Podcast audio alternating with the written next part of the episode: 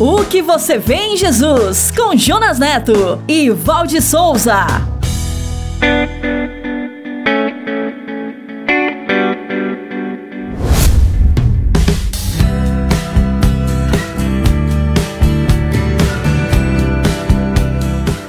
Olá, que bom encontrar você aqui. Está na hora de mais um episódio da série O que você vê em Jesus. Obrigado por estar conosco, sejam todos bem-vindos. Seja bem-vinda, Val. Obrigada, Jonas. Eu agradeço por estar presente em mais um episódio desta série maravilhosa. Sabe, Val, esta série é uma jornada para responder à pergunta: o que eu faço para herdar a vida eterna? E esta pergunta já foi feita por muitas pessoas de todas as classes sociais e econômicas, e talvez por você que está nos ouvindo agora. Por isso é que podemos dizer que a sua resposta tem tudo a ver com o que você vê em Jesus.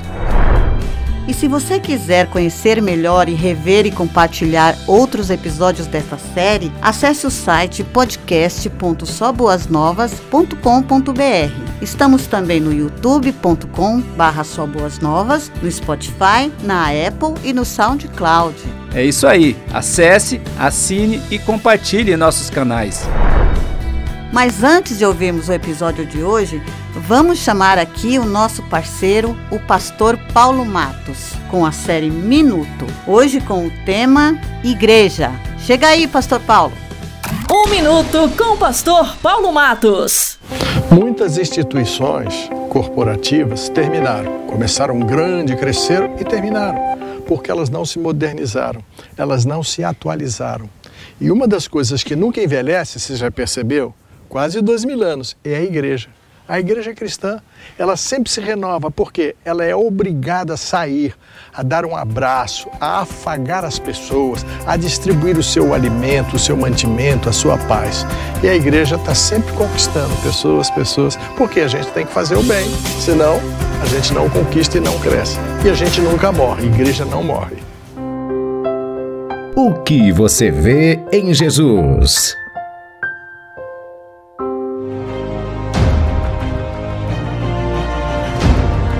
Eu ouvi ele me chamando pelo meu nome. Eu fui abraçada por ele. Eu toquei nele. Eu o neguei. E ele me curou. Eu percebi que ele olha para mim. Eu fui abençoada. Eu era cego. Eu o traí. Agora eu. Eu aprendi sobre o Pai. Eu ele. fui salva. Eu zumbei. Eu era cego e agora vejo. Eu amo Jesus. E eu fui curada pelo seu toque. Eu fui crucificado com Eu lavei ele. seus pés. Eu o traí. Com lágrimas e perfume. Eu tenho um advogado que me defendeu com a própria Eu vi vida. que ele era verdadeiramente o Filho de Deus. Ele vive.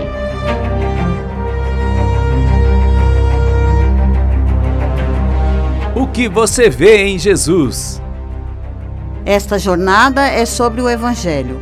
O Evangelho como você nunca viu antes.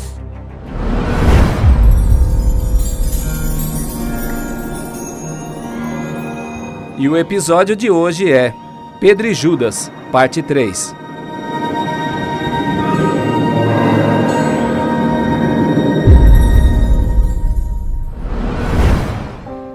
Por tanto amor, por tanta emoção, a vida me fez assim, doce ou atroz, manso ou feroz, é o caçador de mim. preso a canções, entregue a paixões que nunca tiveram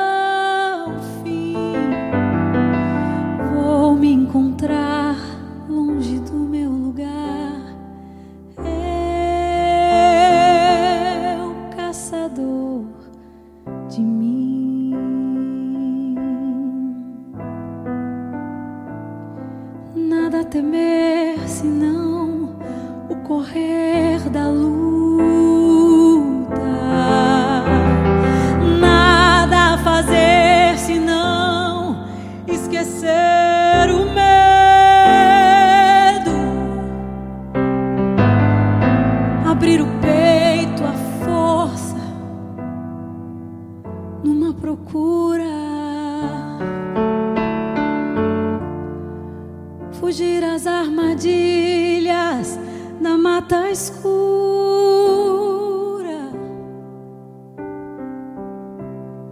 Longe se vai sonhando demais,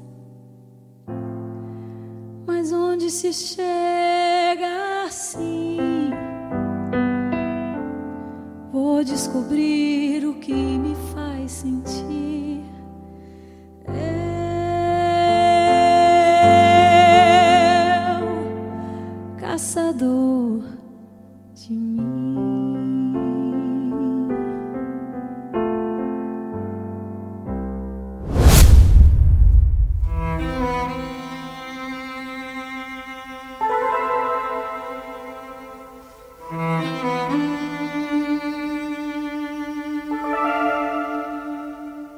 A história de Jesus foi registrada em quatro evangelhos, escritos por Mateus, Marcos, Lucas e João. Os quatro livros são parecidos, por isso são chamados sinóticos, mas possuem diferenças importantes.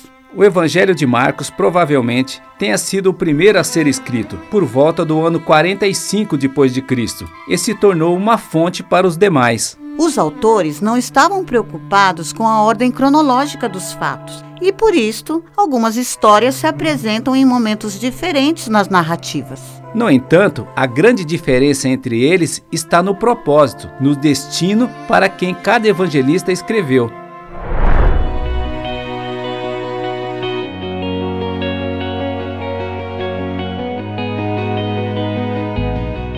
Evangelho de Marcos foi escrito numa linguagem mais simples. Ele apresenta Jesus como um servo sofredor e está preocupado em atingir os romanos e os gentios, aqueles que não eram judeus. Ele apresenta um Jesus dinâmico, em ação, realizando muitos milagres e curas, que veio para servir as pessoas e entregar a sua vida para o resgate de muitos. Marcos, ou João Marcos, era sobrinho de Barnabés e foi provavelmente um dos 70 discípulos de Jesus. Ele aparece também junto com os discípulos no livro de Atos. Mateus, ou Levi Mateus, era um cobrador de impostos e foi chamado por Jesus para ser seu discípulo. Ele foi, portanto, uma testemunha ocular do Mestre e apresenta um evangelho baseado na sua vivência como discípulo. O seu propósito era mostrar que Jesus é o Messias para os judeus. Por isso, encontramos em sua narrativa várias referências das tradições judaicas e citações das profecias do Antigo Testamento. Jesus é citado por ele como filho de Davi, como filho de Abraão, como o prometido. Lucas era um médico e escreveu seu evangelho por encomenda de Teófilo, uma pessoa influente e importante da época por volta do ano 60 de nossa era. É um evangelho mais preciso, feito a partir de uma pesquisa. Ele não foi um dos discípulos de Jesus diretamente, e sua narrativa é de um historiador da igreja, preocupado com fatos históricos. Ele deve ter conversado com muitas testemunhas oculares que viram Jesus. Lucas apresenta Jesus como um homem perfeito, que nunca pecou, completamente Deus e ao mesmo tempo completamente homem. Ele escreveu também o livro de Atos como uma continuação de seu evangelho. Depois temos o quarto evangelho, escrito por João, que era o discípulo amado de Jesus. Este evangelho foi escrito por volta do ano 90 de nossa era. O evangelho de João é distinto e diferente de todos os outros e possivelmente o mais preferido. É um evangelho denso teologicamente e filosoficamente.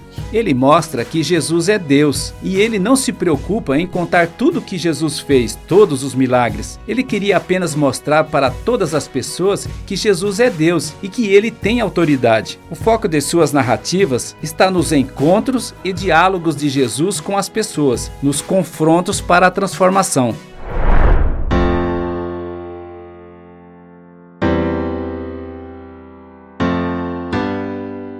A palavra evangelho vem do grego evangelion e significa boas notícias, boas novas.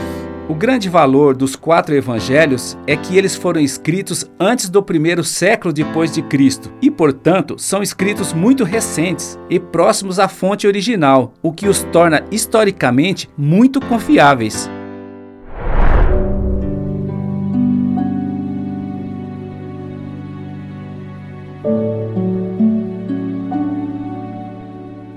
As trajetórias dos discípulos Pedro e Judas possuem muitas semelhanças e também importantes diferenças. Eles tinham uma visão equivocada de sua missão e do próprio Cristo. Eles imaginavam que o Mestre provocaria uma revolução para estabelecer um reino terrestre e estavam dispostos a tudo por isto.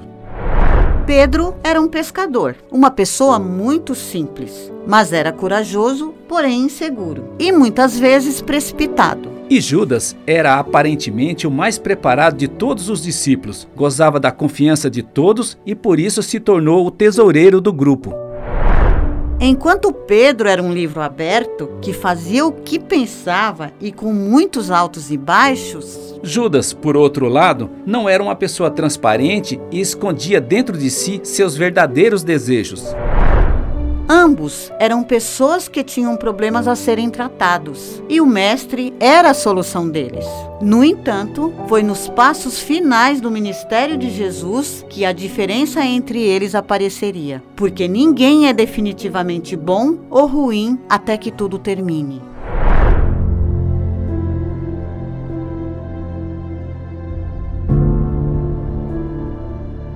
Ambos traíram e negaram Jesus, conforme o Mestre profetizou, e diante da culpa e do remorso, fugiram. Judas tentou resolver o seu erro, devolvendo as 30 moedas de prata recebidas pela traição. Mas os sacerdotes não aceitaram. Se sentiu incapaz de ser perdoado e pôs fim à sua trajetória se enforcando. Pedro fugiu e se escondeu, mas sofria com o peso da culpa por ter negado o Mestre três vezes. Apesar da ressurreição de Jesus, ele ainda se consumia pelo remorso e se enchia com muitas dúvidas em seu coração. Será que o Mestre ainda o via como um discípulo? Apesar do seu aparecimento no meio deles, ele se sentia profundamente indigno e não via solução para isso.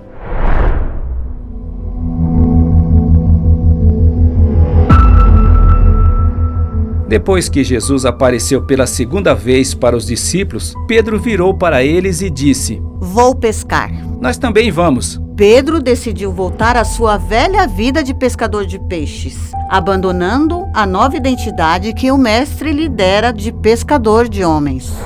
Chegando lá, pegaram o barco e foram pescar, mas não pegaram nada a noite inteira. Quem sou eu para que o grande rei me receba assim? Me perdi, ele me encontrou, seu amor seu amor.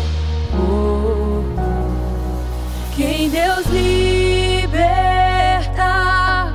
livre enfim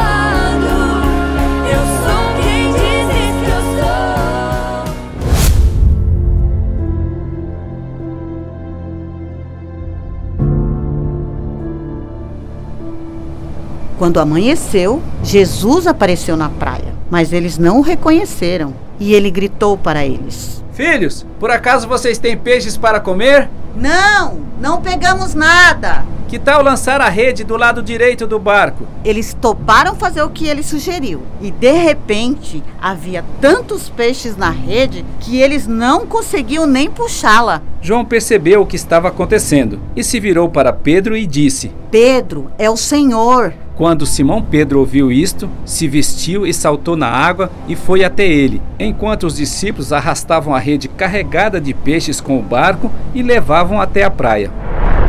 Quando eles chegaram lá, encontraram um braseiro e sobre ele havia peixe-pão assando. E o mestre virou para eles e disse: Tragam alguns dos peixes que vocês acabaram de pegar. Simão Pedro os ajudou a arrastar a rede para a praia. E havia nela 153 peixes grandes. E Jesus os chamou. Venham comer. E nenhum dos discípulos teve coragem de perguntar: Quem é você? Porque sabiam que era o Senhor. Então Jesus lhes serviu o pão e o peixe. O mestre estava lhes ensinando que ele era tudo o que precisavam.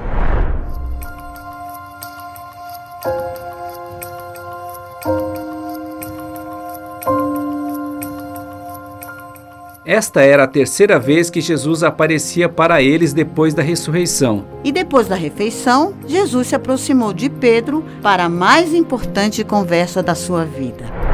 Simão, filho de João, você me ama mais do que estes? Sim, Senhor. O Senhor sabe que eu o amo. Então alimente os meus cordeiros. Jesus, olhando para ele, repetiu a pergunta: Simão, filho de João, você me ama? Sim, Senhor. O Senhor sabe que eu o amo. Então cuide de minhas ovelhas. E pela terceira vez ele perguntou: Simão, filho de João, você me ama? Pedro ficou triste naquele momento. Porque o mestre insistia em lhe perguntar pela terceira vez: O Senhor sabe todas as coisas, sabe que eu o amo. Então alimente as minhas ovelhas. E continuou: Vou contar uma verdade para você, Pedro. Quando você era jovem, podia agir como bem entendia, se vestia e ia aonde queria. Mas quando você for velho, estenderá as mãos e os outros o vestirão e o levarão aonde você não quer ir. O mestre estava lhe aceitando e lhe ensinando como seriam os seus passos a partir dali e que até sua morte iria glorificar a Deus. E olhando para ele, disse: Então, Pedro, siga-me conforme relato de João, capítulo 21. A grande diferença no final das trajetórias de Pedro e Judas foi esperar pelo terceiro dia depois da morte de Jesus. A ressurreição do Mestre é a vitória sobre o pecado. Porque ele vive, podemos crer no amanhã. Jesus morreu na cruz pelos pecados de Judas, de Pedro e pelos nossos também. Judas não precisava se suicidar. Mas, infelizmente, ele não foi capaz de esperar e aceitar a graça que a ressurreição do Mestre oferecia. Quando Pedro negou o Mestre, ele o olhou com misericórdia. E Judas não conseguiu enxergá-lo como seu Senhor e se afastou dele. Está escrito no Salmo 32. Como é feliz aquele cuja desobediência é perdoada, cujo pecado é coberto.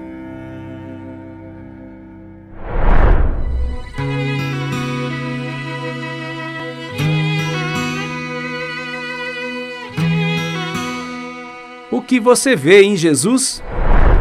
Mateus, Marcos, Lucas e João viram na história de Jesus a necessidade de criar narrativas para que a boa nova fosse compreendida por todas as pessoas de todos os lugares.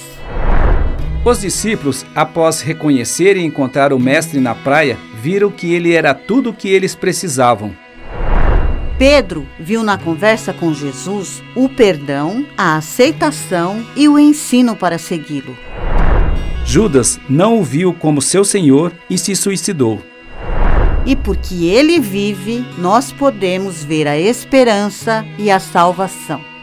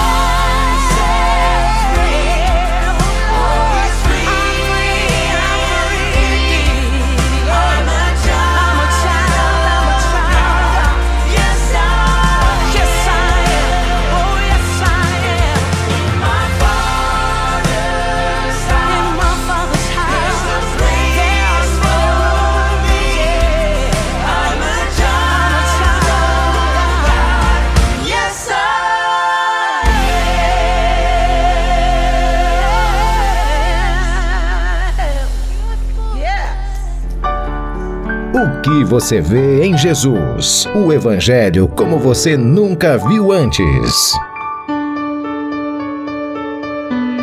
O que você vê em Jesus? No próximo episódio, veremos a aula magna de Jesus para seus discípulos. E veremos também o último momento de sua missão aqui na Terra. E você? O que você vê em Jesus? O que você vê em Jesus responderá à grande pergunta: O que eu faço para herdar a vida eterna? No próximo episódio, venha ver o Evangelho como você nunca viu antes. O Evangelho como você nunca viu antes.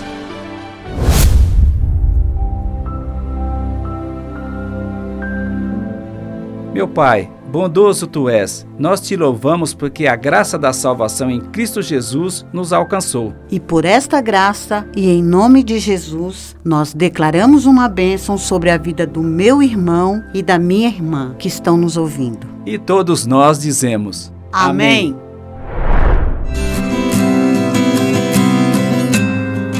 O que você vê em Jesus? Você pode nos conhecer, nos encontrar, rever e compartilhar esse episódio. Acesse o site podcast.soboasnovas.com.br. Estamos também no youtube.com.br no Spotify, na Apple, no Google e no SoundCloud. Nossa, Jonas, que alegria! Eu aprendi muito nesse episódio. E você, se sentiu abençoado também com este podcast? Então acesse Assine e comente nos nossos canais. E principalmente, compartilhe com seus amigos. O que você vê em Jesus? Esperamos você no próximo episódio. Até lá! Até lá! O que você vê em Jesus com Jonas Neto e Valde Souza.